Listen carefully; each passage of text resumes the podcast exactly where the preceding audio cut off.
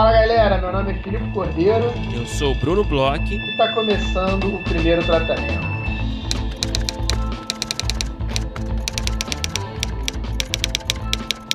Fala Brunão, tudo bem? Fala Filipe Cordeiro, beleza? Beleza, Brunão. Hoje, é, essa semana a gente tem uma semana cheia de primeiro tratamento, né? Uhum. Hoje temos episódio aí no ar, amanhã teremos primeiro tratamento com vida sobre Bíblias. Estou bem ansioso aí com tudo que está por vir, né, Bruno? Ah, isso aí. Amanhã a gente tem a segunda edição do primeiro tratamento com vida, né? A gente já tinha já falado na semana passada, estamos fazendo aqui um último reforço, né? É, o primeiro tratamento com vida é um, nossa série de palestras com, com roteiristas e outros profissionais do mercado voltados para nossos apoiadores.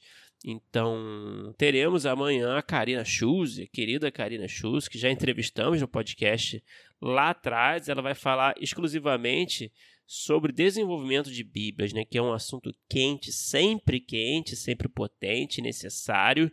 É, e eu sei que nós dois estamos curiosíssimos também até é, para ver o que ela vai falar, né? Estamos afinando nossos projetos, também nossas Bíblias. E a gente está até, eu, né, pessoalmente, estou até aguardando para ouvir ela antes de dar um tapa final naquela Bíblia. Né? É isso, eu também estou morrendo de curiosidade aí, muito interesse nesse primeiro tratamento com vida. E vou fazer também um convite aos nossos apoiadores que quem queira fazer perguntas, quem puder assistir online, a gente vai repassar as perguntas no final. Então amanhã, quinta-feira, às 7 horas, quem tiver lá no grupo vai estar tá passando ao vivo, né? O, o, a transmissão da palestra. A gente pega as perguntas, passa direto para a Karina. Então, assim, a gente já falou aqui algumas vezes, a palestra vai ficar online depois, as pessoas vão poder assistir depois, mas é sempre legal, né? A gente poder fazer essas perguntas, que são as dúvidas da galera que escuta, e a galera que está vendo poder tirar pergunta ali na hora, porque eu acho que as dúvidas de uns ajudam os outros também, né, Bruno? Sim, isso aí. Lembrando que é uma atividade exclusivamente para apoiadores e para se tornar apoiador você só precisa entrar lá no apoia.se barra primeiro tratamento, tem todas as informações lá, do, as faixas de apoio que são super acessíveis, né? Então, é, assim que você se tornar apoiador, você logo vai receber um convite para ingressar no grupo fechado e aí você vai poder assistir a palestra da Karina ao vivo ou se precisar, se não puder assistir ao vivo, vai estar lá, como o Filipe disse, disponível ali no grupo fechado em outros dias, certo? É isso, Brunão. É, agora eu queria aproveitar, Bruno, a gente tinha algum tempo para falar no nosso grupo fechado de apoiadores do Facebook é, lá no grupo surgiram algumas dúvidas sobre questões de registro, direito autoral. Eu lembro que na época, lá no início das rodadas, umas pessoas começaram a ficar muito preocupadas com isso, sobre registrar para poder mandar os projetos. É, a gente depois até fez um post específico sobre isso e chamou pessoas para tirar as dúvidas. Então acho que é, é bom a gente fazer uma cabeça voltada para isso, né, Bruno? Porque é uma coisa que ultimamente, principalmente aí com a pandemia, com os escritórios da Biblioteca Nacional fechados, a galera tá com um, uma dúvida especial, né? Tá num momento é, é, onde as pessoas estão mais preocupadas, até porque não conseguem acessar tão fácil assim os registros, né? Os, os, os órgãos públicos de registro, como conseguiam antigamente, né, Bruno? Isso aí, essas pessoas estão com sorte, porque estamos aqui na, na, com a presença de Filipe Cordeiro, que além de roteirista também tem um background de advogado. Então, o cara entende do assunto, é a pessoa certa para falar sobre isso nesse momento aqui. então, bom, a gente separou aqui algumas perguntas que fizeram, né, que a galera do grupo fechado fez, nossos apoiadores. A primeira delas é do Gabriel Maurer, né? O grande Gabriel Maurer, sempre presente. Ele falou assim: é, que a maior dúvida dele é em quais órgãos que pode ser feito esse tipo de registro né, de, de propriedade intelectual. E ele acha legal comentar também outras formas que podem ajudar a comprovar que a propriedade intelectual é do autor. Bom, é, essa pergunta é boa porque ela já é, mata dois coelhos com uma cajadada só. É, o que, que, o que, que é o registro? O registro ele não ele é uma declaração da sua propriedade intelectual. Então, o que, que acontece? Você, quando desenvolve, e é muito importante que a gente fale assim, uma propriedade intelectual não é uma ideia, é, é uma coisa mais desenvolvida, é, uma, é um roteiro, ou então um argumento bem desenvolvido. Pode até ser uma sinopse, mas tem que ser bastante desenvolvida para que fique claro ali que a história tem elementos que são que a tornam única. Mas o que, que acontece? Quando você vai lá e, e registra essa história, você não está, é, vamos dizer assim, criando um direito autoral exclusivo seu e que é salvo em relação a tudo que acontece no mundo. Eu digo isso porque, assim, Bruno, eu, um, um, exemplo que eu acho que é uma coisa que confunde muito as pessoas é o seguinte: o registro ele serve para provar, tem um, um, uma força de prova que você teve uma ideia anterior a uma outra pessoa. Mas o registro ele não serve como uma prova exclusiva e única de que você teve essa ideia antes da pessoa. Porque, por exemplo, imagina uma situação, Bruno, que a gente está conversando sobre uma ideia que você tem, você me passa uma, um argumento para eu ler, é, eu dou uns pitacos, e aí antes de você registrar, eu vou lá na Biblioteca Nacional e, por exemplo, faço o registro dessa ideia no meu nome. Que filho é da óbvio, puta é óbvio que eu roubei essa ideia de você, né? Uhum. Então, eu fazer um registro antes de você na Biblioteca Nacional, tendo passado essa ideia por mim, não significa que é, a ideia é minha e nem que a Biblioteca Nacional vai me proteger e a partir de agora você perdeu o direito sobre a sua obra. Então, é, é, é isso é muito bom deixar claro, porque assim, existem várias maneiras de provar um registro que você fez. Uma delas é através do registro, e aí isso é muito importante porque é o seguinte: o que, que qual a diferença da Biblioteca Nacional para os outros? Né? Existem sites, existem outras formas de você registrar, é, existem outras é, empresas privadas que é, servem né, como banco de dados de, de, de registro, mas a Biblioteca Nacional começa que ela é pública, então ela tem é, é, um pouco mais de credibilidade. Uhum. Quando você for, se você tiver um problema em relação a direito autoral, as provas elas têm que ser cada vez mais fortes, né? Então assim, a Biblioteca Nacional tem muita credibilidade. A Biblioteca Nacional, muitas vezes, isso é muito importante mais à frente, não necessariamente em termos de você ter uma briga ou não pelo direito autoral, ela é necessário um registro nela para você participar de alguns editais, para depois, se por exemplo você for é, vender ou então é, é, fazer algum tipo de contrato com produtoras, você poder numerar qual é a propriedade intelectual que você está cedendo para a produtora. Então, assim, é, ela serve muito oficialmente para diversos fins. Então, se você é, precisa é, registrar para edital, ou então porque você vai exibir em algum lugar, ou então porque você vai é, deixar público em algum lugar que você não confia tanto, sei lá, você vai fazer uma publicação em algum site que você vai falar um pouco sobre a sua história ou dar uma entrevista, qualquer coisa dessas, melhor que você faça na Biblioteca Nacional do que em outros. Os outros eles não funcionam? Não, eles funcionam, eles também servem como alguma coisa, mas não são as únicas coisas que servem. Por exemplo, nesse caso que eu contei de você me mandar o seu argumento e eu dar uns pitacos e eu ir lá na Biblioteca Nacional e registrar logo depois, o seu e-mail, quando você me mandou esse argumento, já serviria de prova que você teve essa ideia anterior, entendeu? Uhum. Então, eu indico assim, se você for pagar, se você for gastar um dinheiro para fazer um registro, para fazer uma coisa oficial, e você puder, você não tenha tanta pressa, assim, porque questões de contrato ou de edital, que ultimamente todas as pessoas elas estão é, é, não estão cobrando tão urgentemente assim questões de biblioteca nacional exatamente por conta da pandemia, porque os escritórios estão fechados. Faça na biblioteca nacional. É, pagar para fazer em algum outro, às vezes vai te obrigar a fazer lá na frente de novo na biblioteca nacional porque pode ser que esse registro em outro, em, em, em alguma outra entidade não sirva para o futuro. Em termos de provar que a anterioridade é sua, se você, por exemplo, for passar por alguma coisa que você vá mostrar essa ideia para alguém, ou mostrar essa ideia num canal, ou numa produtora, e que você está preocupado que você não está seguro, mande para pessoas que você confia. Tem, tem um caso clássico que você pode, inclusive, mandar por correio para você mesmo. É, o protocolo do correio, a data lá do correio, ela prova anterioridade também, é uma das outras formas de prova. Mas eu até acho melhor que você mande um e-mail para alguma pessoa que você conhece, que você confia, porque ela, inclusive, já se torna testemunha é, da época que você mandou. Hoje em dia, é, é, o e-mail é uma prova legal extremamente usada em tribunais todas as formas. É muito fácil você fazer uma verificação da data, hora, etc. Se o roteiro é falso, não é falso, etc. Então é uma coisa que é muito segura.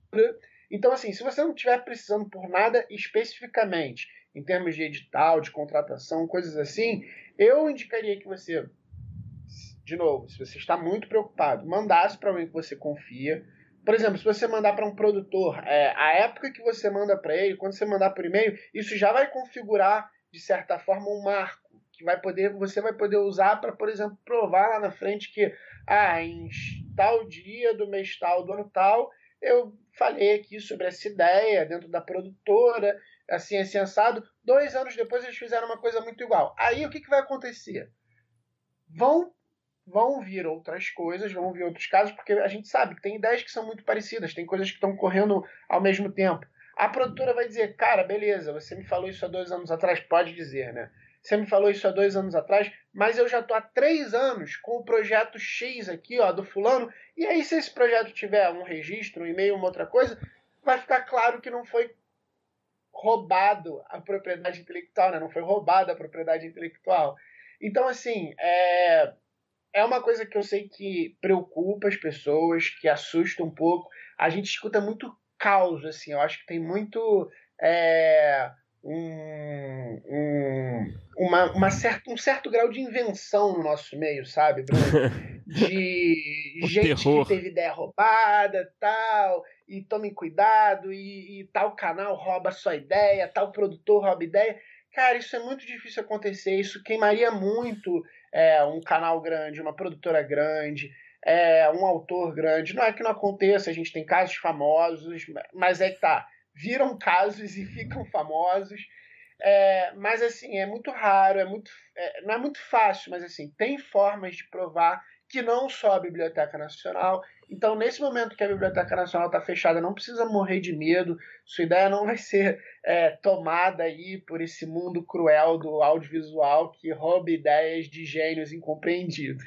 É, mas tem também um efeito psicológico, né, Felipe? Eu acho que se você registrar em outros lugares, não sei se concorda comigo, mas mal não faz, certo? Você falou que talvez no futuro você tenha que registrar na biblioteca e pagar mais 20 reais novamente. Mas às vezes a pessoa sei lá, para se sentir mais tranquila e conseguir dormir direito de noite, às vezes ela sente nessa necessidade de registrar de em outro em outro lugar, né? Como, como esses que estão que na moda agora, né? Que estão sendo divulgados ultimamente. Você não acha que também o mal não faz? Sem dúvida, Bruno. Mal não faz. É, é, é dentro daquilo que eu te falei. É uma forma de prova e as formas de provas elas vão sendo cada vez mais é, é, robustas e seguras. Então, por exemplo, você pagar para algum desses privados ou algum internacional e fizer o registro neles, eles vão servir e eles podem servir até é, com, mais, com mais robustez. Olha, eu tanto tive a ideia que eu mandei por e-mail que eu até paguei para registrar. Você prova que você é, teve um cuidado especial com essa ideia. Se isso te deixa mais tranquilo, faça isso. É, é sim mais uma forma de prova. Assim, nunca é demais você ter mais de uma forma de provas. Agora, é legal também você tentar pesquisar.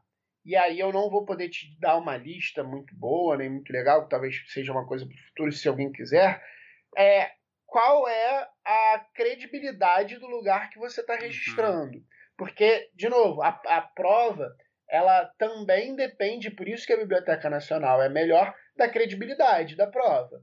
Então, é, o quanto mais robusto e o quanto mais é, utilizado e, e, que tenha envolvido é, empresas idôneas, etc., é, você tiver para fazer esse registro, por isso que, por exemplo, o e-mail é uma coisa que já serve, mas o correio também é muito interessante, porque também é uma empresa pública, tem lá os registros, eles carimbam, eles fazem, eles têm um livro próprio. Então, assim, todo esse tipo de entorno faz com que essa prova se torne mais é, robusta se você tiver um problema lá na frente. Então, assim, o lado psicológico, se está te incomodando, se está te deixando inseguro, se você está até segurando o seu projeto por medo, por alguma questão assim, registra em 2, 3, 15 se você quiser, se você não tiver um público, manda por e-mail, manda por correio, faz tudo se você estiver preocupado.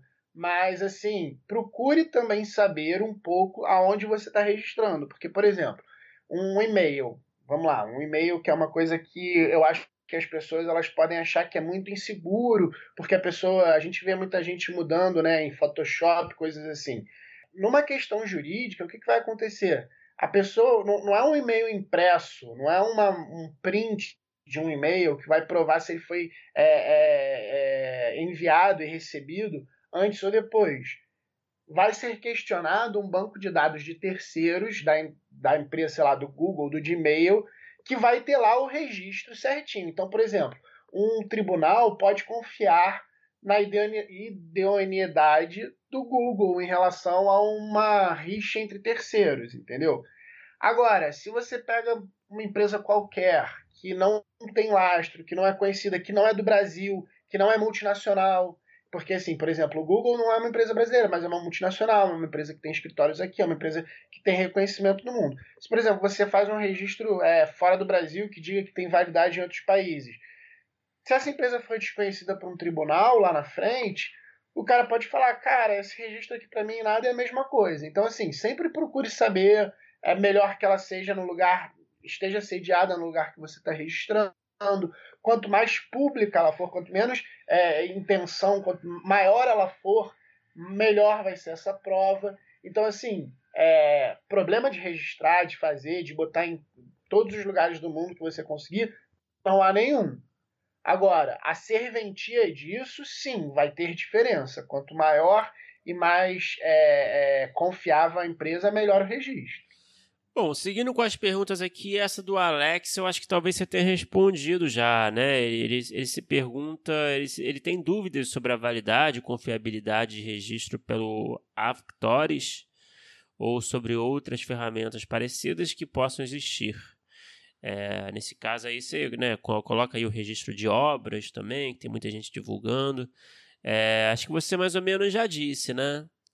É, é exatamente isso que eu falei agora que é. você perguntou. É, tem que, tem que tentar conhecer um pouco melhor a empresa, mas assim, nenhuma dessas vai ser melhor do que a Biblioteca Nacional, isso eu posso afirmar. É, e o Alex faz mais uma pergunta adicional aqui. Caso não seja possível o registro na Biblioteca Nacional pessoalmente ou via correio, se fazer algum tipo de registro em cartório de notas ou tirar cópias autenticadas é um negócio que, que pode ser bom. Pois é, é, esse tipo de coisa pode ser sim bom, é o que eu te falei. Por exemplo, um cartório que autentique uma cópia, que coloque lá um, um, um, um selo com data, com alguma questão assim, é, ele vai servir porque ele tem fé pública, então o, o, a, o cartório ele é muito forte em termos de prova, né? E, e serve bem. A grande questão é o seguinte: é, os cartórios eles estão também funcionando é, é, com equipe reduzida. Dependendo da forma que você faça, o que você faça, talvez tenha serviços que eles não estejam fazendo. Então, assim, servir serve, é, é, é muito confiável. Qualquer cartório, é, em termos de prova legal, sempre é, é muito confiável e muito importante, mas é, talvez você passe pelo mesmo problema da Biblioteca Nacional, por ser, por ser público, né? Talvez eles não estejam com todos esses serviços acontecendo. Então, assim, serve, talvez seja até melhor do que esses sites, mas esbarre talvez no mesmo problema da pandemia. E tem o fator fila aí, né? para se considerar é, se tiver aberto. Fila, tem que ir, tem que fazer fisicamente a coisa. É. Então, assim, é, é tal história. Qual é a urgência que você tem para fazer isso? Se não é muito urgente, os outros meios de prova eles vão também servir, entendeu? Essa que eu acho que é o, que é o X da questão, porque o que é muito importante é isso, assim, a, a, o, o registro da obra ele tem uma função meramente declaratória. Ele declara que ali naquela época você, fulano, fez o registro daquela obra. Se você, por exemplo, fizer um registro de uma obra que, que você está plagiando alguém, é, a própria Biblioteca Nacional não vai, vai identificar isso na hora, é capaz até de ela registrar a sua obra.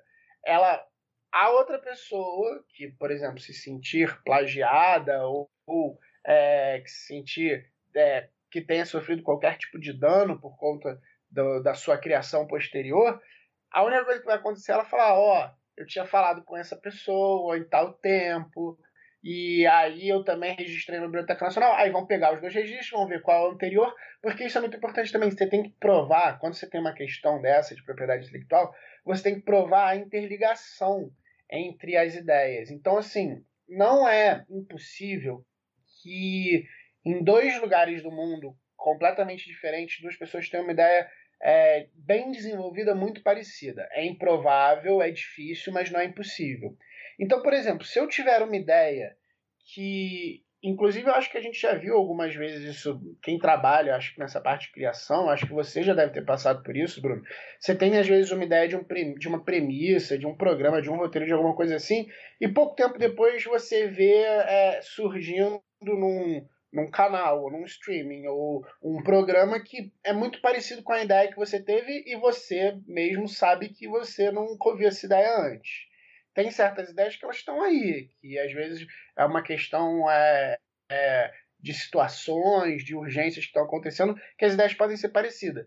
Não vai bastar um registro público ou é, privado para dizer que você foi plagiado ou não. Você também tem que provar que a pessoa que roubou sua ideia ou te plagiou, etc e tal, ela teve contato com a sua obra. Então, por exemplo, se eu estou aqui dentro de casa, eu tenho uma ideia, eu desenvolvi todo um, um, um pensamento, escrevi dez páginas sobre uma coisa e depois já e, ficou tudo isso no meu quarto, eu não contei para ninguém, eu pô, tive maior trabalho. Eu sou uma dessas pessoas que só mostra o meu trabalho se tudo estiver pronto, porque eu tenho toda essa questão artística dentro de mim. Três dias depois, dez dias depois, um ano depois, eu não mostrei para ninguém, saiu na Globo. A Globo não te hackeou a Globo não entrou na sua cabeça, eles não é, são comunistas infiltrados no seu cérebro. Simplesmente alguém teve essa ideia igual você. E aí, mesmo que você tenha registrado e não tenha mostrado para ninguém, você não consegue fazer essa ligação com o autor. Se o autor não tem como ter é, tido nenhum contato com a sua obra, que não tenha sido por telecinese, é, não há aí plágio, entendeu? Então, é, de novo, é um, é um, ele tem um caráter declaratório, mas ela não tem um caráter final, de constituição final de direito. Ela tem um caráter probatório apenas, entendeu? Bom, muito bem. Tá respondido aí, né, Felipe? Você se provou aí, mais uma vez, aí uma autoridade no assunto. Fico impressionado aqui com as suas respostas.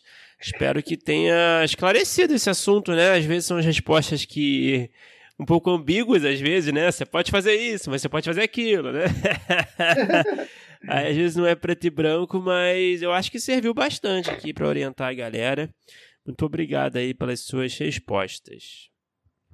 Beleza, Bruno. Agora vamos falar. Espero que tenha ajudado aí as pessoas, tenha acalmado algumas pessoas, principalmente nessa época, que eu acho que isso que um pouco deu também a gente ter conversado sobre fazer é, essa introdução, essa cabeça hoje sobre esse assunto é, também passa um pouco por, por conta desse tempo que a gente está vivendo e as coisas elas estão reduzidas, né? Então as pessoas elas estão muito preocupadas, talvez com coisas que não devessem, não é que não devessem, mas com coisas que não são tão é, é, assustadoras assim como elas pintam. Mas vamos falar sobre o nosso episódio de hoje. A gente conversou com uma pessoa que particularmente eu adoro, estou tendo esse ano bastante envolvimento, porque é, é meu orientador no, no laboratório de roteiro que eu estou fazendo. É uma mega é, roteirista, assim, eu antes de ser orientado por ela, é, já curti os trabalhos, é, já era um fã, já tinha visto vídeos dela falando sobre é, diversos assuntos sobre roteiro na internet. Ela é, é muito engraçado porque ela tem uma questão didática muito interessante. Eu estou acompanhando muito isso de perto e a gente conversou até um pouco sobre isso. É, eu até brinquei que eu não sei se toda essa didática que ela passa, ela leva para os processos dela. Com quem que a gente conversou, Bruno? Filipe, a gente teve o prazer de conversar com a Jessica Candal.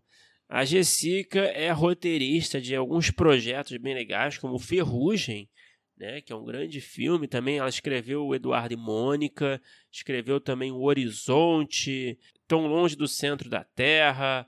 Ela, é, como você disse aí, ela é sua orientadora aí, né, no, no núcleo de projetos audiovisuais de Curitiba, que eu sei que você está curtindo bastante o processo. Você sempre comenta comigo aqui no ar, aqui também em off, né? Você falava, inclusive, bastante da Jessica.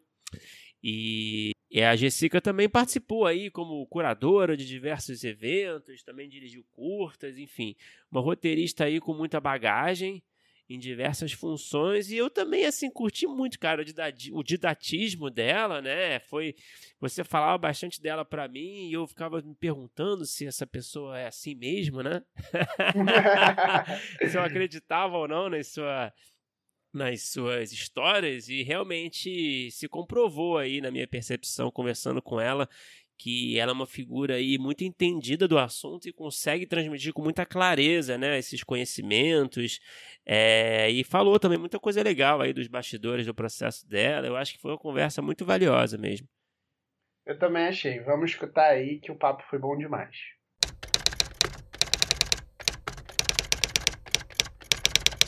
Jessica, seja bem-vinda aqui ao primeiro tratamento. É uma felicidade para a gente te ter aqui.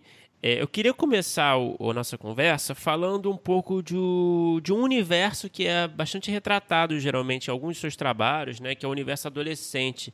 Eu queria entender por que, que esse universo te interessa tanto como realizadora. É, bom, então, eu queria também agradecer o convite, fiquei bem feliz quando o Filipe me convidou.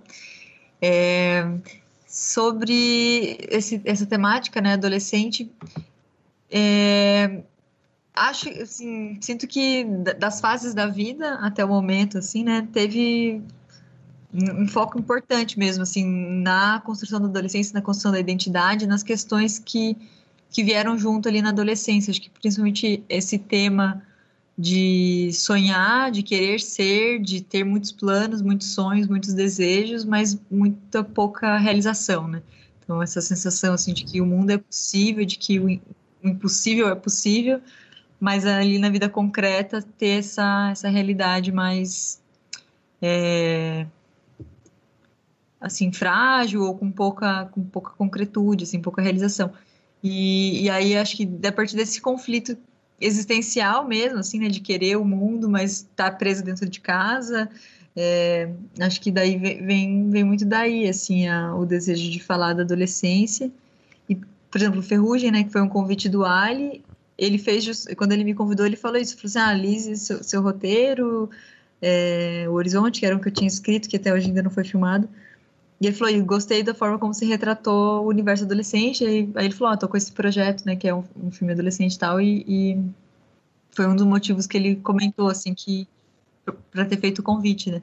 Então, acho que alguma medida essa identificação com essa temática, com esse momento da vida, é, fez gerar essa vontade de narrar essas histórias e, em alguma medida, acho que também uma intimidade com esse momento, assim, né?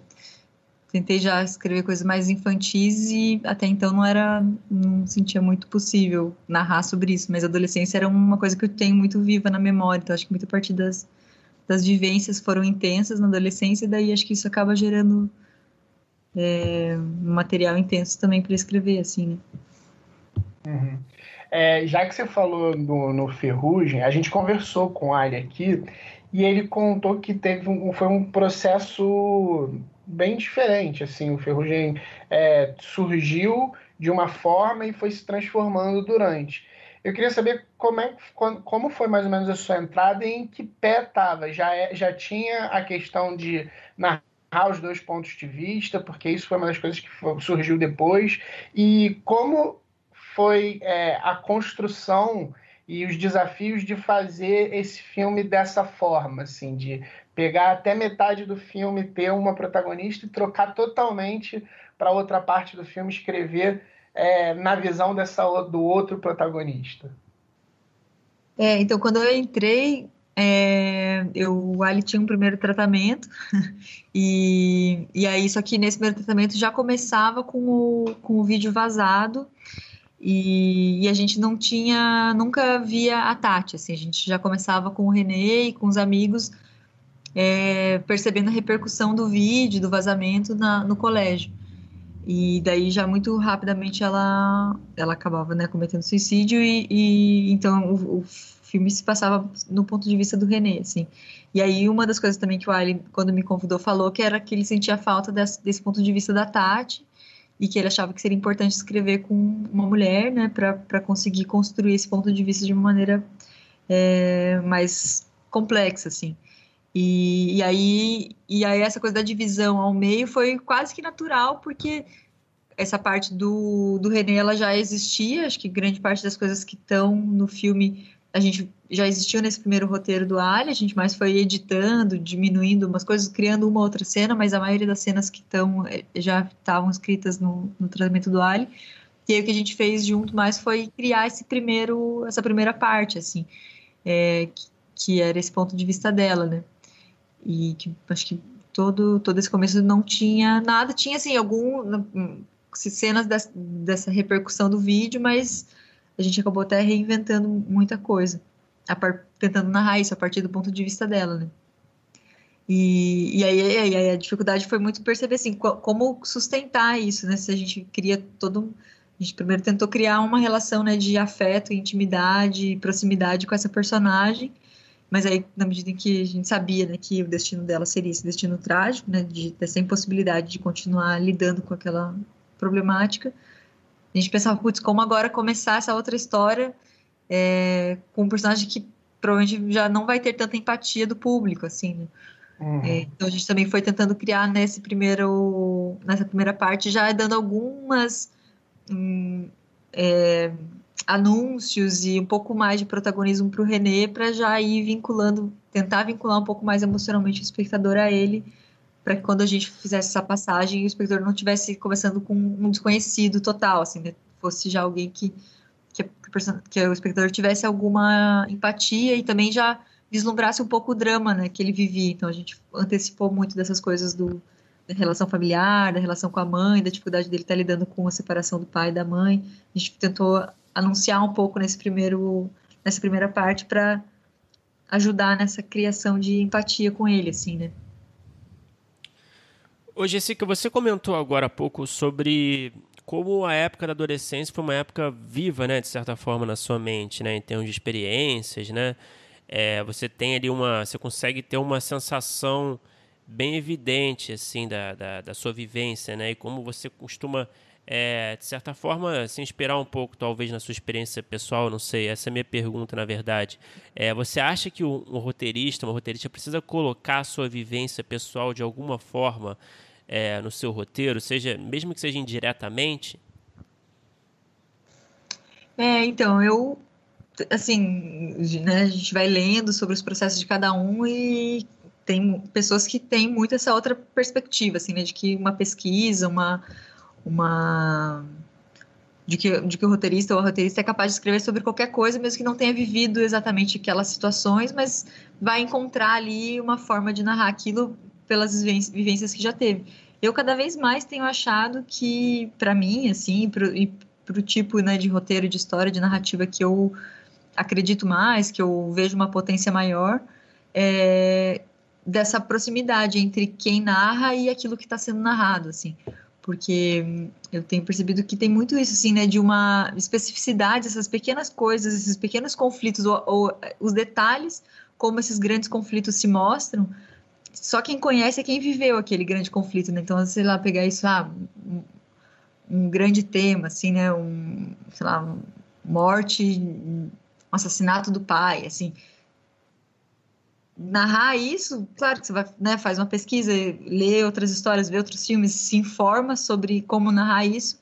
É possível contar essa história, né? Um personagem que perde o pai assassinado, mas me parece que assim esses pequenos detalhes, essas coisas que vão acontecendo no cotidiano, vão mostrando essas crueldades, essas sutilezas, como que essas dificuldades de lidar com essa perda vão, acontecem. É, me parece que é só quem de fato viveu isso que, que tem uma, é, uma força maior nesse narrar, né?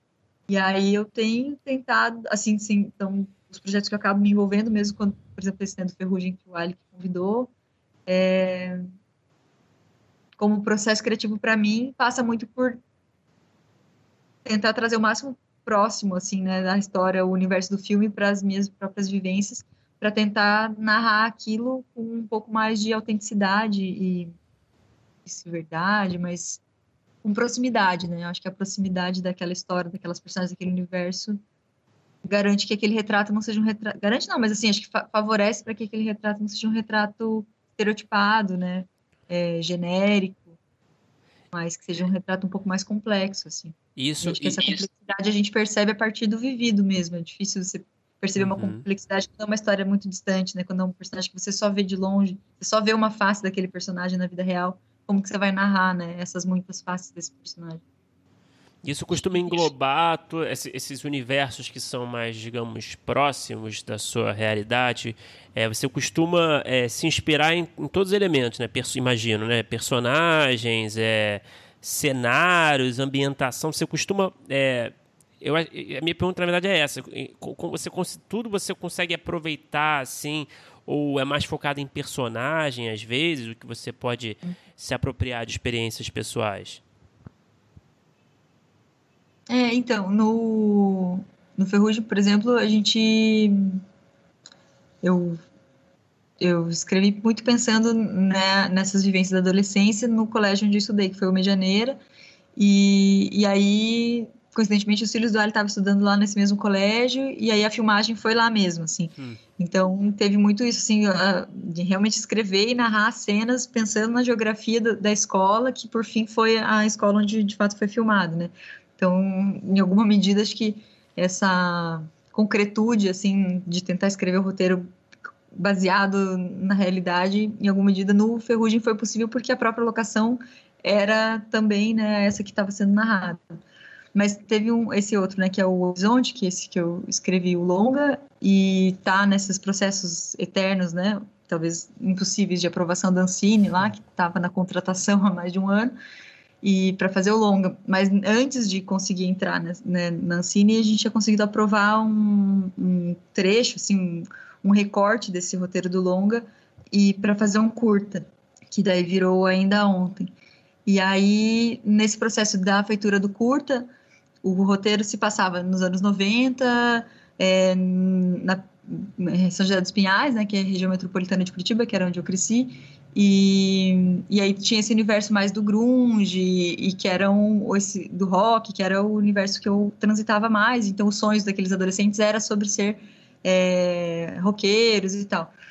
E aí quando a gente aprovou o curta, eu pensando principalmente a princípio numa questão mais de logística, de ah, não, como fazer um filme de época com pouco recurso, que era do curta e tal. E ao mesmo tempo pensando, ah, será que não é possível pegar essa mesma temática e aí dialogar com ela em outros universos, em outros contextos? E aí os atores que apareceram para fazer o filme, que, que já eram os atores que já vinham, tinham feito uma série aqui, eram atores que eram muito mais ligados ao universo do rap do que do rock. E aí, e eles eram da periferia de Curitiba e eram jovens mesmo dos dias de hoje, assim. Então a gente pensou, ah, então por que tentar forjar aquela realidade dos anos 90, sendo que a gente poderia trazer aquela mesma história para esse contexto que esses jovens atores estavam trazendo, que era o universo rap da periferia dos dias atuais. E a gente fez essa transposição e eu acho que o filme tem suas qualidades, assim, mas hoje em dia, assim, reassistindo ele, eu sinto que ele justamente peca por essa questão de autenticidade, porque eu penso que é, nessa tentativa de, de transpor não chega nem a ser um retrato daquela, daquela experiência vivida dos anos 90, daquele jovem, daquela sensação de juventude daquele grupo específico, mas também não chega de fato a ser um retrato autêntico e potente dessa juventude da periferia negra de Curitiba, do rap. Uhum. Fica uma coisa que não, um pouco sem, sem chão, assim. É, narra uma história, a gente cria até um certo afeto, tem uma certa um envolvimento, uma jornada com aqueles personagens, mas mas essa complexidade acho que se, se perdeu nesse processo, assim, né? Então, então, nesse caso, por exemplo, foi isso, assim, foi uma tentativa de, a partir de uma experiência, uma sensação mais pessoal, tentar adaptar ou encontrar ecos de locação, espaços, outros universos no mundo, e eu senti nesse processo, né, eu ali, senti que não foi tão potente assim. E aí, o que tem rolado nos últimos tempos é quando se trata de histórias que sejam desses outros universos mais distantes do meu, de realmente tentar pensar como fazer parcerias de coautoria, assim, né? É, para também não ficar preso a poder narrar unicamente, estritamente aquilo de fato que foi vivido, mas como então, se a ideia é narrar coisas que estão um pouco mais distantes, que, que pessoas que estão mais próximas e que têm uma reflexão e uma vivência interessante, potente sobre essas outras histórias, essas, outras realidades, que poderiam então coescrever ou ou a pessoa mesmo escrever e eu ter uma outra relação ali de, de parceria, de troca de ideia, de consultoria, enfim. É, tem sido esse um caminho, assim. Não sei se eu te respondi. Não, super, super respondido. Ô, Jessica, a gente tem um grupo de apoiadores que eles ficam sabendo com o que a gente vai falar e eles mandam perguntas. Hum. E aí tem uma pergunta aqui que eu vou até complementar, mas a pergunta é assim: tem algum processo de criação que é que tem algum processo de criação que você gosta de utilizar nos, nos seus projetos? E aí minha pergunta, eu vou, vou complementar que assim, é, eu, a gente deve falar antes até de ir ao ar, mas é, você me orienta lá no, no NPA. A gente vai até falar um pouco sobre isso, eu vou até fazer algumas perguntas sobre isso que eu acho legal também, as pessoas gostam de saber sobre como funciona assim esses, esses laboratórios e você é incrivelmente didática. Você, é, por exemplo, no meu caso, ajudou muito desde o início do projeto achar alguns, algumas coisas, algumas questões para avançar de acordo com etapas.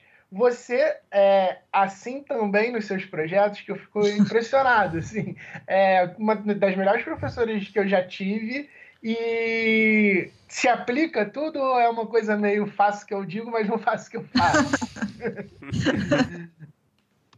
É, não, com certeza, meus projetos são muito mais caóticos, assim, e às vezes eu penso, penso nossa, cadê aquela aquela pessoa externa, né, que, que olha e fala, não, vai para cá, vai para lá. É muito difícil, né, ter essa esse duplo esse duplo papel assim, né, no nosso próprio projeto, porque é isso, a gente tem tantas vontades e desejos, e aí é difícil fazer as escolhas, né? Eu acho que isso que, quando, nesses processos como o NPA, ou quando eu estive no NPA, né, que o Leandro era o orientador, ou em outros laboratórios, assim, sempre achei muito válido essa coisa do olhar externo, porque se apresenta, assim, né, se traz, põe na mesa aquele amontoado de coisas, vontades, desejos, histórias personais, situações, e a pessoa te ajuda a perceber, ah, ó, acho que isso aqui é potente, então separa isso e, e, tenta trabalhar em cima disso, assim, né?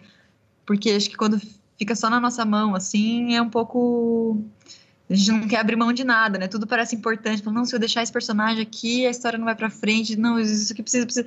Aí vai, vai virando meio que um, uma salada, assim, né? Tudo misturado.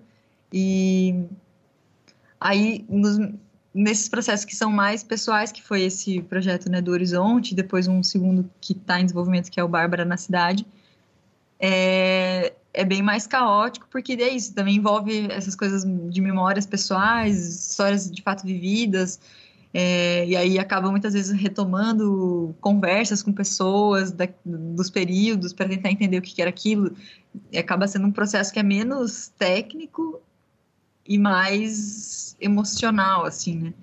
Então é mais difícil, mas daí eu sempre, nesses dois casos, eu sempre desenvolvi estando num núcleo, assim, ou no núcleo no NPA é, original, né, que era com o Leandro, ou é, no, com o Leandro Saraiva, ou no, no núcleo da própria Grafo, que daí a Amanda Soprani, que era quem fazia essa mediação, assim. Então, e tinha essas interlocuções com as outras pessoas. E aí acabava sendo isso. Eu me perdia na minha própria confusão e as pessoas iam me ajudando a, a trazer esse didatismo, essas escolhas, essa organização, né?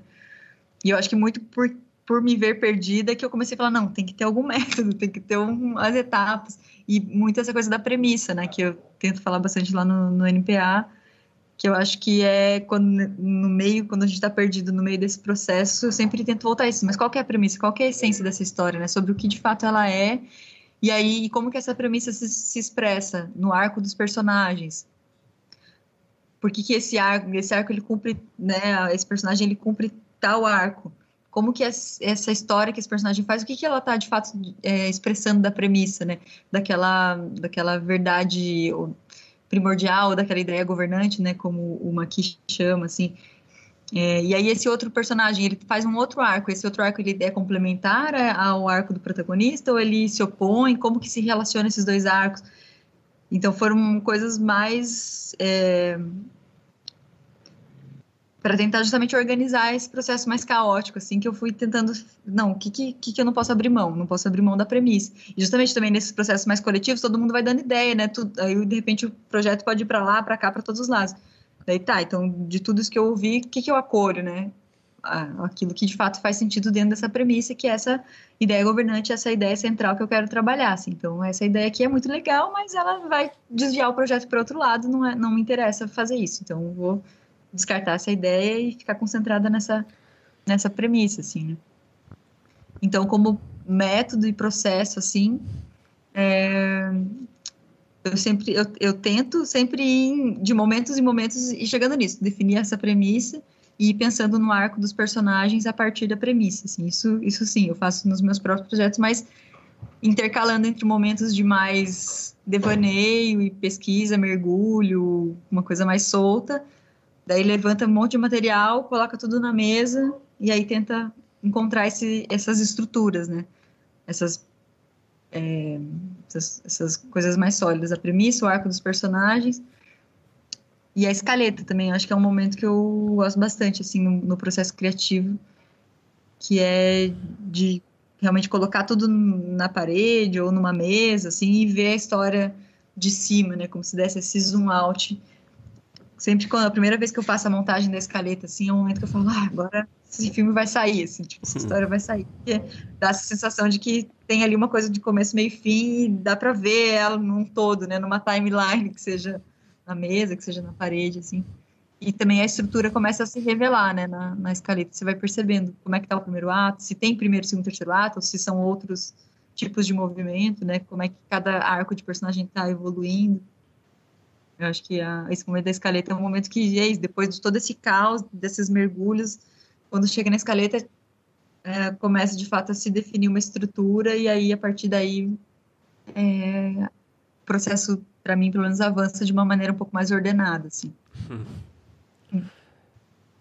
Ô, Jessica, você falou que é bem caótico né, o seu processo, mas você costuma seguir essa, a mesma ordem é, de etapas sempre? Ou, ou é uma coisa que, pelo que eu senti, que não é exatamente você segue, né? Você a, chega um momento do processo que você começa a, a ter o pé mais no chão, né? Pelo que eu entendi. Mas você ali, é, cada processo é diferente, assim, cada projeto é diferente no seu processo? É, tem, sempre acho que esses que, que são assim convites ou parcerias com outras pessoas, eles tendem muito, assim, eu tendo muito a tentar entrar no processo da, da pessoa, assim, né, no modo de trabalho dessa outra pessoa. E, e costumam ser diferentes dos seus dos seus métodos?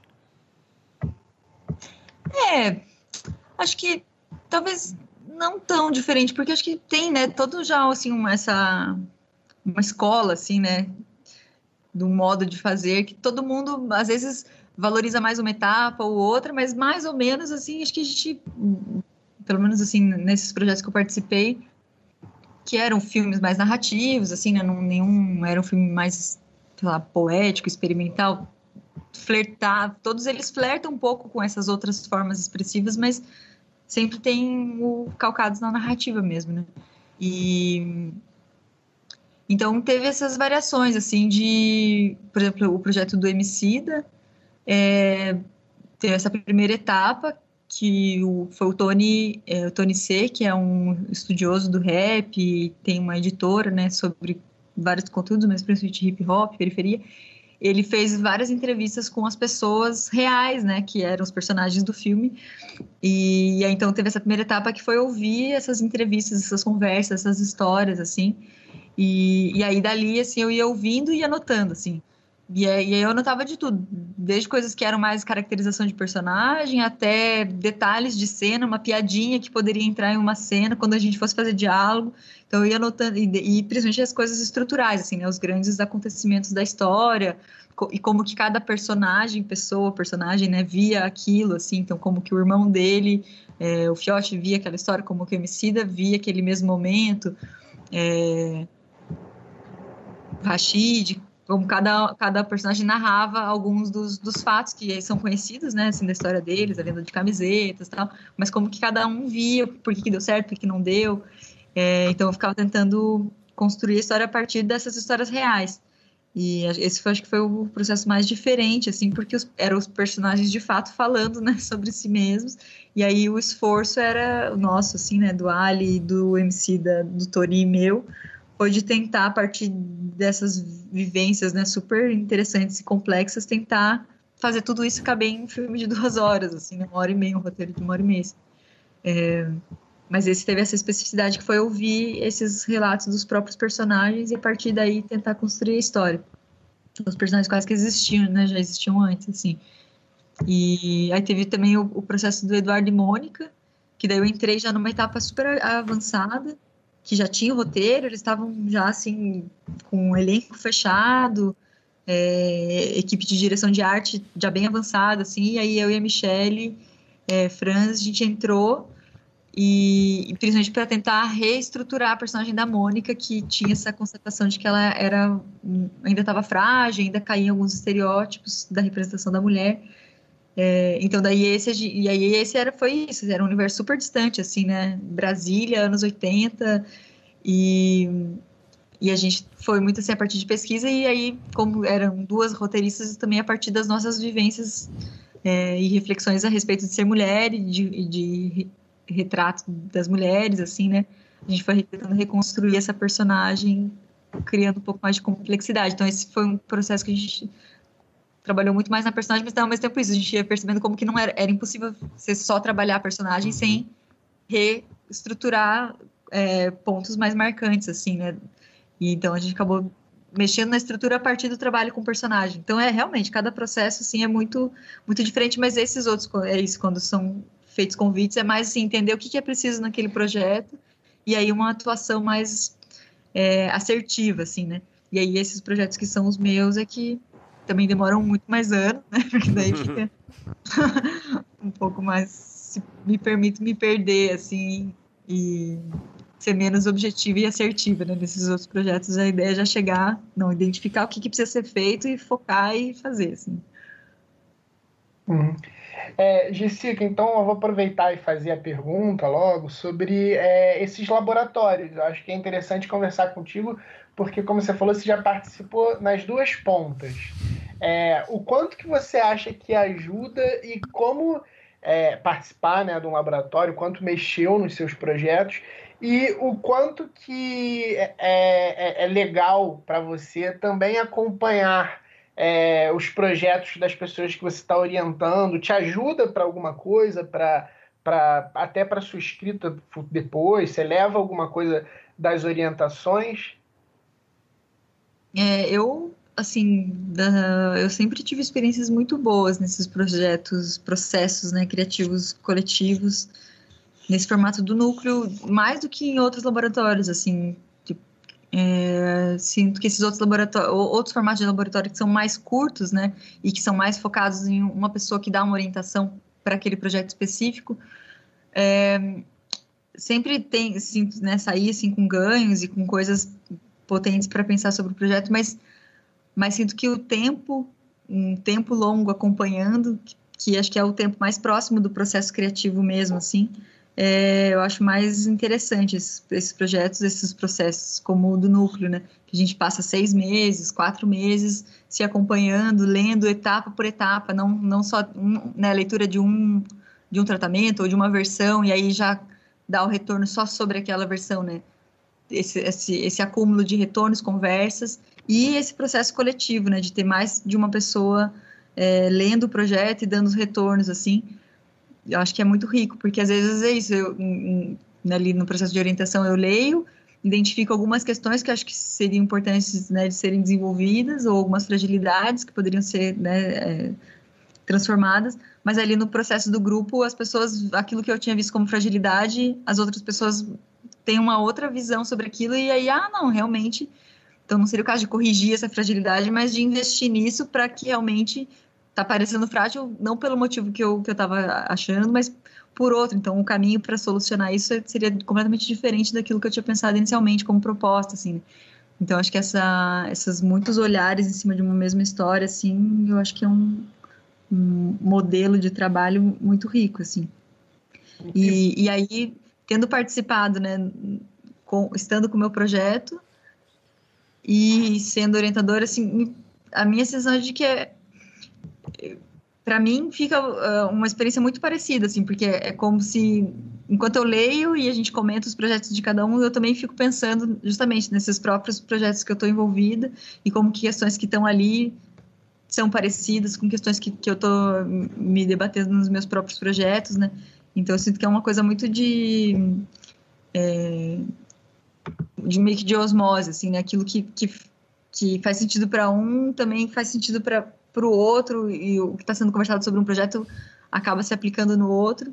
E aí, inclusive, nos meus próprios projetos, que, vezes, que nem estão ali na roda, mas que estão na minha cabeça e que daí vão também sendo refletidos junto, assim, né? Uhum. Bruno, eu posso fazer mais uma pergunta ainda nesse assunto? Por favor.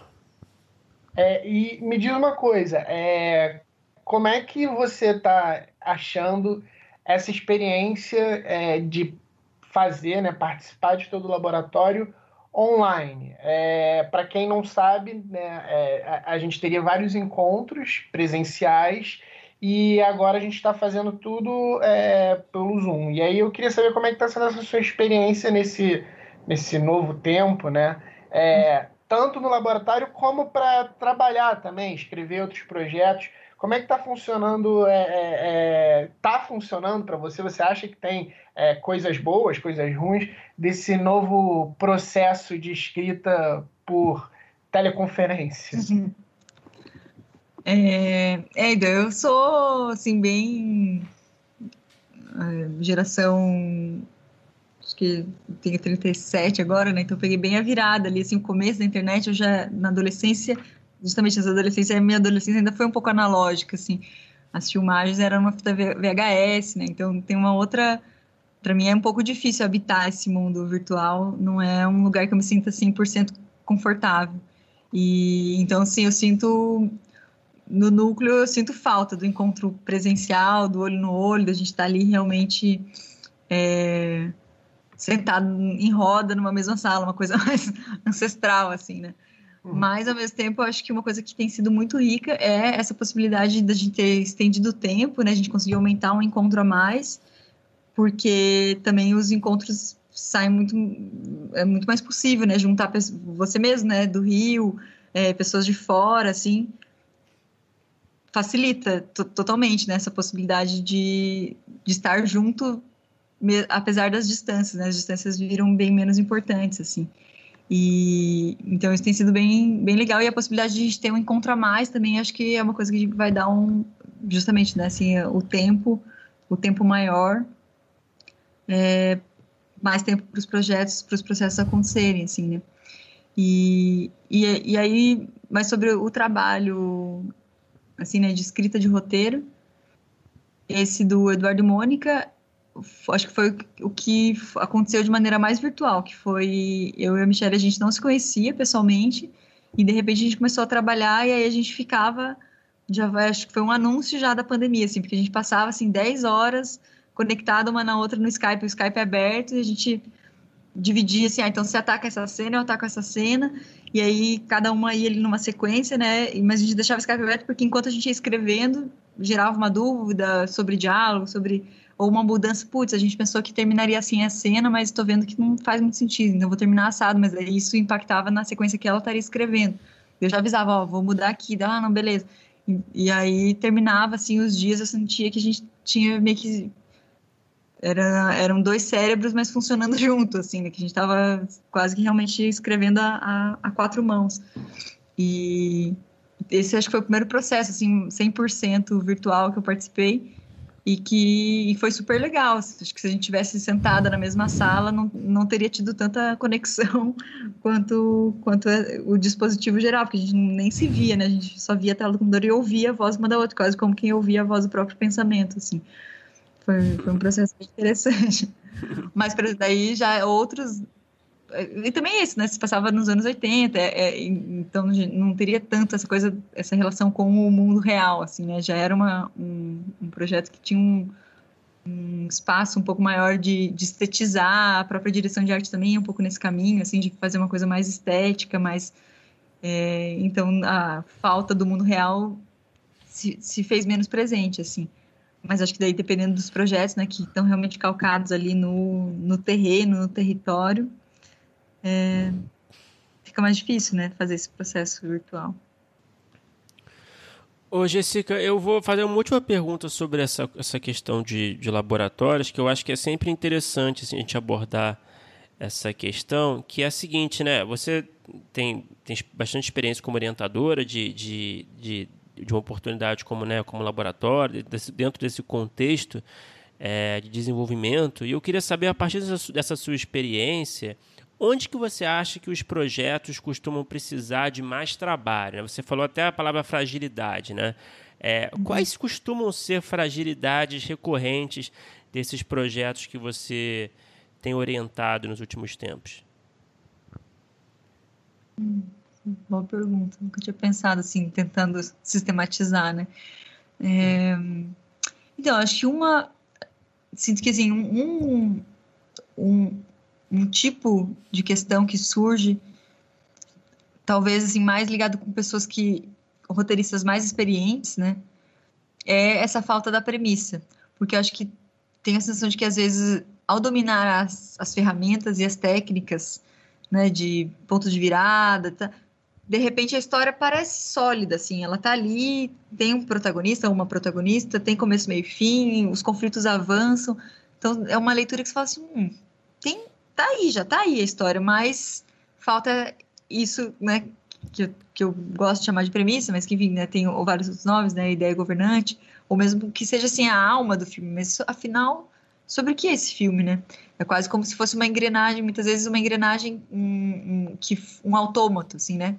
Você vê, se mexe, fala, parece pessoa, mas não é, tem alguma coisa que, que falta, assim. Então, acho que algum, alguma linha de, de projetos, sinto que, que a falta é essa, assim, né? Tem uma estrutura, acaba desenvolvendo mais por, de fora para dentro, assim, né? Desenvolve a estrutura, desenvolve a mecânica da, da narrativa, mas falta sobre o que de fato quer dizer essa história, assim, né? É, e, e aí, acho que daí um outro, que daí tem, acho que mais a ver com roteiristas mais iniciantes, ou que ou mesmo roteiristas mais experientes, mas que estão nesses projetos e processos mais íntimos, mais pessoais, que é daí talvez quase que o caminho inverso, assim, né? Tem uma verdade ali, tem uma coisa, mas a pessoa não consegue muito nem até verbalizar sobre o que é, mas você lê, a história é super confusa, aparece personagem do nada, some personagem, assim, a história quase que não, não, não se sustenta, assim, parece uma bagunça, mas você sente que tem um negócio que está pulsando ali, assim, tem um tema, tem uma, uma vontade que está pulsando, mas as escolhas narrativas não estão muito claras, assim, tá, tá muito, a, a história parece dispersa, as coisas acontecem, param de acontecer, dá uma sensação de que, nossa, não tem história aqui, mas aí você vai vendo que tem essa, esse núcleo pulsante ali que, e aí o trabalho é mais nesse sentido de é, identificar qual é esse núcleo e começar a fazer as escolhas narrativas mais conscientes para para potencializar, para que aquela história de fato fale sobre aquilo que está pulsando nela e não se disperse em várias outras vontades, assim, né?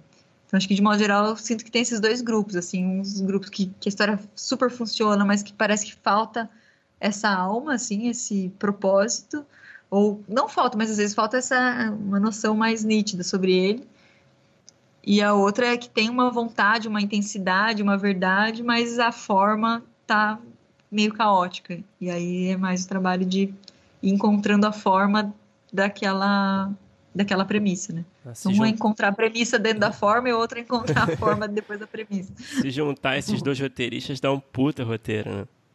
Sim. É, então, de novo, essa coisa, né, dos processos colaborativos, assim, das coescritas, né? Acho que são. Uhum.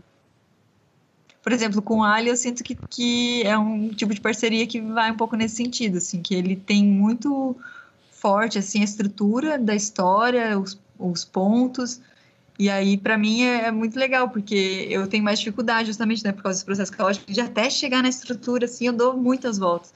então, nos processos que a gente teve junto, ele chega com a estrutura, e eu falo, ah, então tá, então é, o que, que a gente constrói dentro disso, assim, né? E aí eu. É como se desse uma orientação, uma, um guia para poder justamente criar essas, essas outras camadas, assim. Uhum. Ô, Jessica, tem um tempo já que eu vi um vídeo muito bom seu falando sobre diálogo, que eu acho que é até você analisa uma cena do Ferrugem, que eu acho que o normal conta que a polícia vai investigar os celulares, acho que era uma coisa nesse sentido. Uhum. E aí a gente acaba que nem sempre tem é, oportunidade de conversar tanto assim, é, até aqui no podcast, sobre processos para escrita é, é, de partes assim separadas. E, e aí eu, eu queria, queria, que você falasse um pouco sobre isso, assim, quais são os principais cuidados que as pessoas têm que ter para escrever um diálogo que ao mesmo tempo é, seja verossímil, mas que é, é, funcione para contar a história, que jogue ela para frente, que, que, encaixe na embocadura do personagem. Você tem assim é, é, passos, métodos é, e até né, você falou agora aqui pensando que quando a gente entra, que às vezes nesses núcleos a gente acaba nem entrando nas cenas, né, no roteiro. Até esse ano a gente vai conseguir entrar nas cenas justamente porque deu, a gente conseguiu estender um pouco mais. E, e daí às vezes é um pouco frustrante porque assim na, no argumento o projeto está nossa, super potente, super forte, complexo. Daí quando você vê a primeira cena, assim, você fala, nossa, porque daí na cena, de repente, né, tudo aquilo que estava ali, assim, na, na potência do argumento, na complexidade dos personagens, de repente, quando vem os diálogos em uma cena, assim, todos os personagens super se revelam, explicam tudo, quais são os seus propósitos, o que eles querem. Aí todo aquele mistério, aquele interesse que o argumento tinha se perde em uma cena escrita, né? Muito, eu acho que por causa dessa, do, do, do diálogo. E a gente tem esse histórico, né, assim, do, dos diálogos de novela, que tendem muito, assim, a tornar o subtexto texto, assim, né? É, então, acho que a gente tem essa, essa tendência.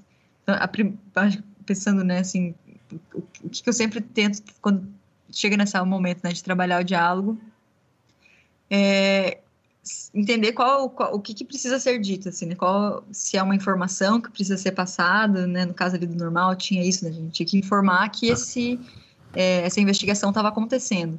Então, tem essas informações que precisam ser passadas, ou assim, ah, informar que a mãe é, é separada e que tem alguma coisa estranha, algum mistério que a filha fala, é, enfim, algum mistério que ela não está contando para o resto da família.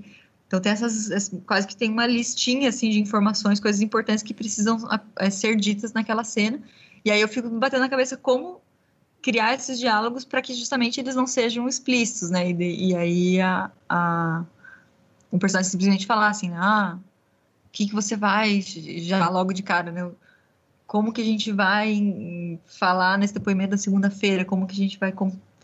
É, porque no fundo eles estariam tentando esconder isso, assim, né, nessa cena do Ferrugem. Então, até chegar lá, e aí um, uma das estratégias que eu uso é isso, assim, tentar pensar assim, é, algum caos ou uma piada, um comentário, um pouco nessa linha assim do assim, né, do Tarantino lá de, da coisa do, do hambúrguer, né, daquele papo assim, um papo que começa em outro lugar e que de repente chega ou às vezes nem chega, né? E o que chega é a própria ação do personagem que vai lá e faz alguma coisa que, totalmente desconectada daquele papo. Mas eu sempre tento pensar isso, assim, como que, que volta que no fundo esses personagens estariam dando para chegar naquela informação que muitas vezes eles mesmos não, não querem falar ela diretamente, né, abertamente. Não é uma informação que as informações mais difíceis, que são justamente as que quase sempre né, vão gerar o conflito e que precisam estar presentes na cena, muito provavelmente não vão ser informações que o personagem vai dar de mão beijada para o outro, porque justamente é difícil e gera conflito, né? Então, ele por onde vai dar voltas para chegar nisso. E, e, acho que a graça é essa, assim, é saber qual volta cada personagem vai dar, né? Então, o normal era o personagem mais engraçadão, então, então a volta dele era mais um caos, uma comédia, uma piada, assim, né? Mas uma outra personagem, às vezes a volta é tá ouvindo uma música, falar de uma história de música, ou contar uma história pessoal que aconteceu com ela, né? Ou tá comentando alguma coisa que tá vendo pela janela. E, e aí acho que vai muito assim nessa coisa de, de fazer uma essa lista de infinitas possibilidades, assim, né? Como que daria de inúmeras maneiras para a gente chegar naquele assunto, assim. E para quando a gente chegar naquele assunto não pareça uma informação sendo revelada, mas de fato uma, uma concatenação daquelas ideias trocadas entre os personagens, né? É... E aí também sempre fico tentando, assim, que, que o diálogo, ele cumpra com mais de uma coisa. Se ele é só informativo, ou tira ele, ou o que, que, poderia estar acontecendo junto com isso, né? Que outra coisa que poderia estar acontecendo aqui, que além de informar, é, a gente também pudesse caracterizar um pouco mais o personagem, então, no caso, né, mostrar essas facetas mais cômicas do personagem, ou mais é, reflexivas, né? Um personagem que a gente sempre vê dando risada, de repente ele fala uma coisa que pesa, junto com ele dar uma informação, né? Então, se juntar isso da informação e da caracterização, e eu acho que e dessas outras, desse universo simbólico que permeia o personagem, né? Seja uma piada, uma música, uma história, é, um modo de dizer, né? E, eu, e depois que, eu, que disso, assim, eu fico fazendo umas passagens no, daí já no próprio arquivo mesmo do roteiro, tentando deixar o mais curto possível, assim. Eu vejo que ela tem três linhas de diálogo, eu fico, hum, que, que dá para tirar, e daí e uma coisa bem analítica, assim, de ver, que às vezes a gente começa a repetir, tudo bem que as pessoas, né, têm os seus vícios de linguagem, mas às vezes é, a gente exagera ali na hora da escrita, então eu fico tentando, ah não, ele falou véi aqui, falou véi aqui, falou véi aqui, tipo, acho que deu, né, então, porque ele pode nem, nem falar esse véi, pode começar direto aqui, e aí ficar fazendo essas microajustes ali na, no, no texto, Claro que dependendo do processo, né, na hora da filmagem, isso vai mudar completamente, né, dependendo se é um processo de filmagem mais no improviso e tal. Mas, mas eu sempre fico tentando chegar assim num diálogo que seja assim, super sintético, assim, e que nesse no, no mínimo que ele diga, ele diga o máximo possível, né? Nessas poucas palavras que estejam ali no roteiro, elas tenham o máximo de camadas possíveis, que elas tragam informações, que elas façam o conflito avançar e que elas caracterizem esse personagem, assim. O, pô, perfeito. Ótima resposta. Fiquei aqui, fiquei aqui só aprendendo aqui, anotando aqui. é, Jessica, até me distraí aqui na próxima pergunta. É, eu ia perguntar, na verdade, você comentou várias vezes essa expressão ideia governante, né? É, eu fiquei até curioso por conta disso sobre o seu processo de concepção de ideias para os seus projetos mais autorais, né? A ideia governante é a primeira coisa que costuma aparecer para você ou geralmente o projeto costuma partir, é, sei lá, surge a partir de um plot, algum, né, alguma coisa mais referente ao logline? É, como é que funciona isso na concepção para você, geralmente? É, é, assim, não chega a ser a primeira coisa, mas em geral, para mim, começa mais com imagens, assim, de claro, daí, né, algumas personagens em situações, locações que tenham. E aí eu começo a me perguntar, mas por que, que eu estou imaginando, né, por exemplo, esse, esse que eu estou no processo, assim, que é esse Bárbara na cidade e outras histórias. É, começava a ver essas imagens de uma mulher no ambiente urbano, mas com elementos ditos selvagens, assim, né?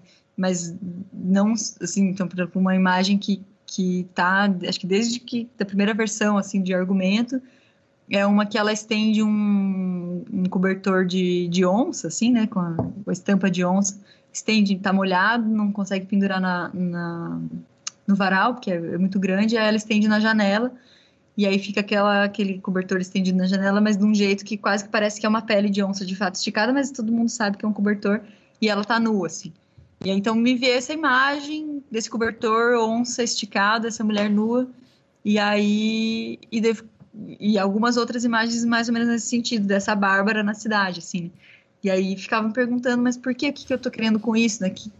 E aí tentar formular a, a premissa é uma coisa que vem depois, mas mas justamente para que não seja só uma coletânea de imagens bonitas ou imagens fortes ou imagens poéticas, mas para que essas imagens de fato é, tenham alguma revelem alguma coisa ou discutam, gerem algum, alguma reflexão no espectador, assim, né?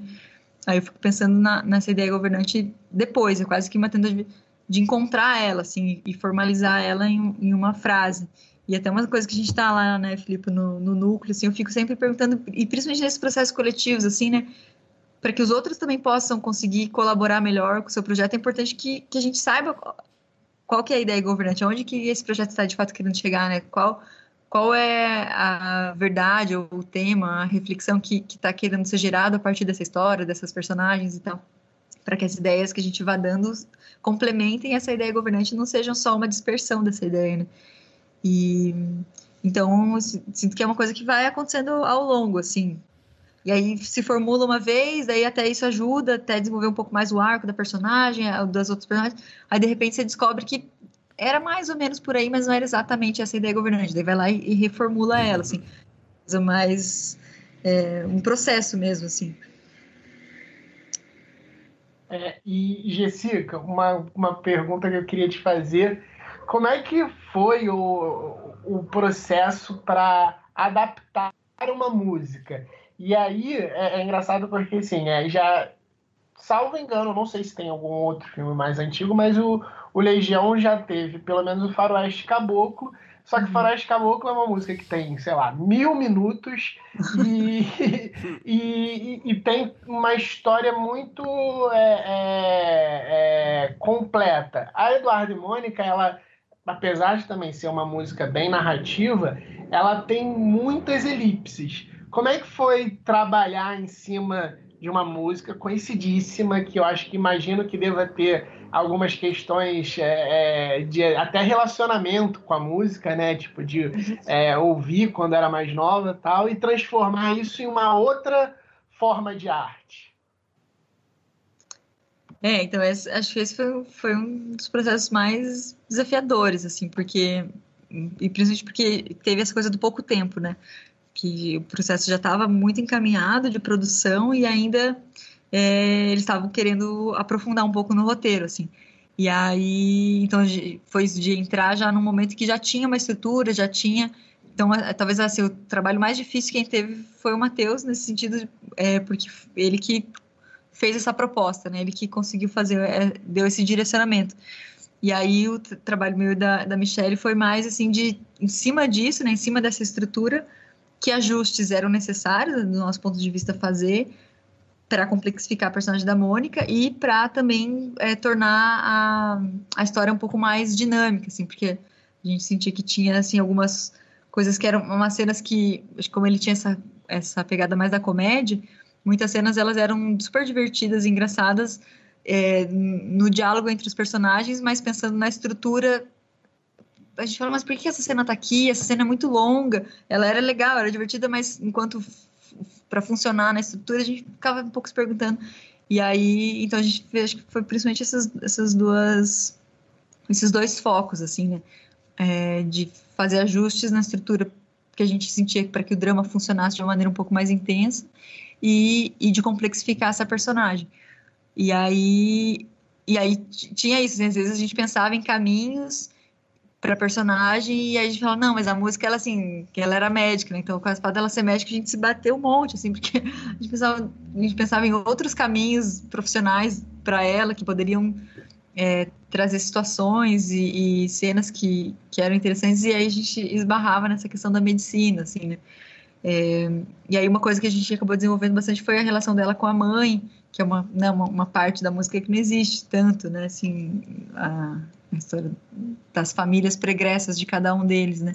E aí a gente foi construindo assim, ah, mas então essa Mônica foi isso, a gente tentou pegar quase como se a música fosse um pouco a, a desse essa caracterização das personagens, né? De como cada um era, e aí a gente, a partir dessa caracterização, a gente foi imaginando uma história pregressa e como que essa história pregressa aparecia ali na história, né? Nessas dificuldades de relação com a mãe, Aí tinha essa questão do pai que tinha falecido, e aí a, a relação dela com o pai. Então a gente foi criando uma história pregressa para, em alguma medida, potencializar aquela caracterização que já estava na música e para gerar, aumentar o drama dela com o Eduardo, para a gente né, entender melhor a, essas diferenças entre eles, assim, né? Mas foi, foi super difícil, porque era isso.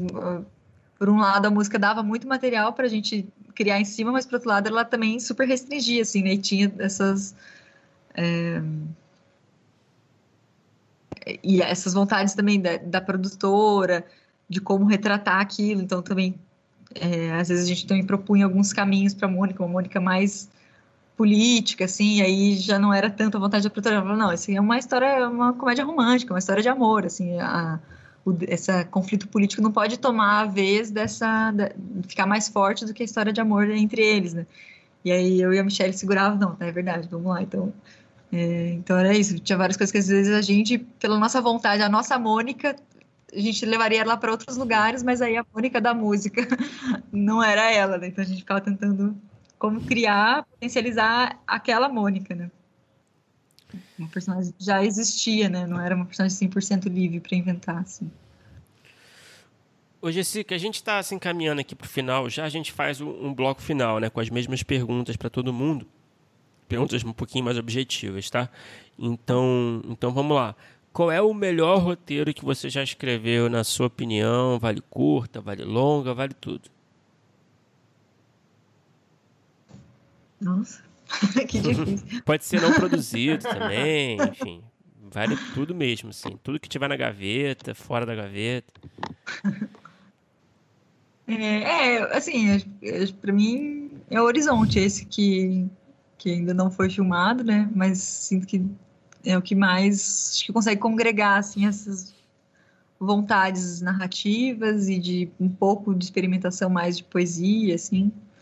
Sinto que seria esse, assim, o que eu mais gosto, né? Não sei se é o melhor, mas é o que eu mais gosto. E qual é o pior roteiro que você já escreveu? vale também, o que tá na gaveta, vale tudo. Puxa vida. Vai o que tá na lixeira do computador. Se você ainda não apagou é, a né? lixeira. é, eu, eu não, não, vou dizer que seja o pior, mas assim, acho que talvez o, o, que hoje em dia eu penso que seria um. que ainda precisaria ser reescrito, que acho que talvez não tenha chegado no fim, é o Tão Longe do Centro da Terra, porque era um projeto que trata de quatro histórias diferentes e inclui a história de um indígena, é, de uma família de pequenos agricultores. E aí teve um processo de pesquisa e tudo para escrever. E eu acho que, assim, formalmente ficou com um formato legal, potente, com alguma poesia também. Mas pensando politicamente, assim, né? Hoje em dia me questiono sobre a pertinência desse, dessa narrativa. Então penso que pior nesse sentido assim de que seria um roteiro que não gostaria que ele fosse filmado do jeito que ele está, né? Que, que, se for, se um dia, né, ah, conseguirmos captar cap, para realizar ele, é, de ter uma etapa, pelo menos mais uma etapa, para de fato fazer uma escrita um pouco mais coletiva com pessoas que tenham mais vivências e reflexões sobre esses universos retratados, assim. E Tanto não é um roteiro que eu gosto, mas que eu acho que politicamente tem alguns algumas questões que precisariam ser revistas. E qual é o produto audiovisual? E aí pode ser filme, pode ser série, pode ser curta, pode ser qualquer um, pode ser nacional ou estrangeiro, que você assistiu e você pensou assim, cara, queria ter escrito isso, queria no mínimo ter participado disso aí de alguma forma. Hum. É... Ah, o primeiro que me vem é o espelho do Tarkovsky, eu nem sei quanto que é escrito, né? Mas acho muito agora, muito por causa de desses processos né, de aula e núcleo, fui encaminhando e estudando mais o roteiro narrativo mesmo, né? Mas, assim, acho que a minha primeira relação com, a, com o audiovisual é mais pela poesia, assim, então Acho que esse, essa forma de narrar, né, mais poética, é uma coisa que, que me interessa muito e que eu nunca, de fato, mergulhei e fiz um, um, um roteiro nessa linha, assim.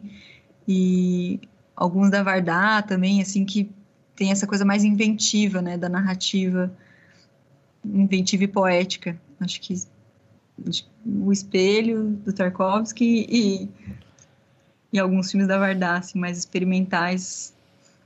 Quando eu assisto, assim, eu falo, putz, seria massa chegar perto de alguma coisa disso, assim, um dia.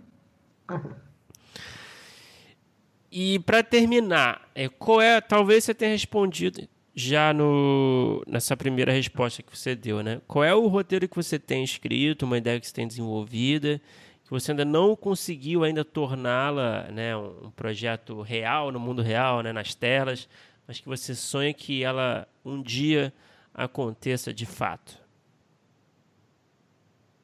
É, é acho que o, horizonte, horizonte talvez né? é, que é o que está mais próximo, né? Porque está nessa tá nesse limbo. processo de contratação, então é, tá nesse horizonte ali, o horizonte está quase tá quase ali, né? Gostaria de vê-lo. Não tem nenhuma previsão.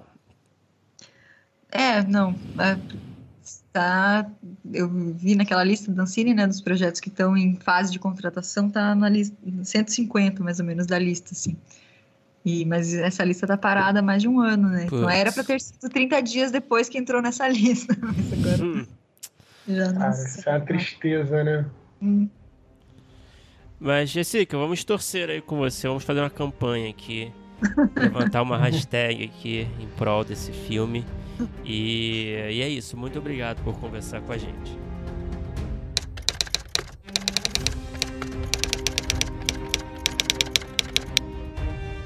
Opa! Chegou até aqui? Muito obrigado por escutar. Não se esqueça de assinar o feed do primeiro tratamento no seu agregador de podcast favorito.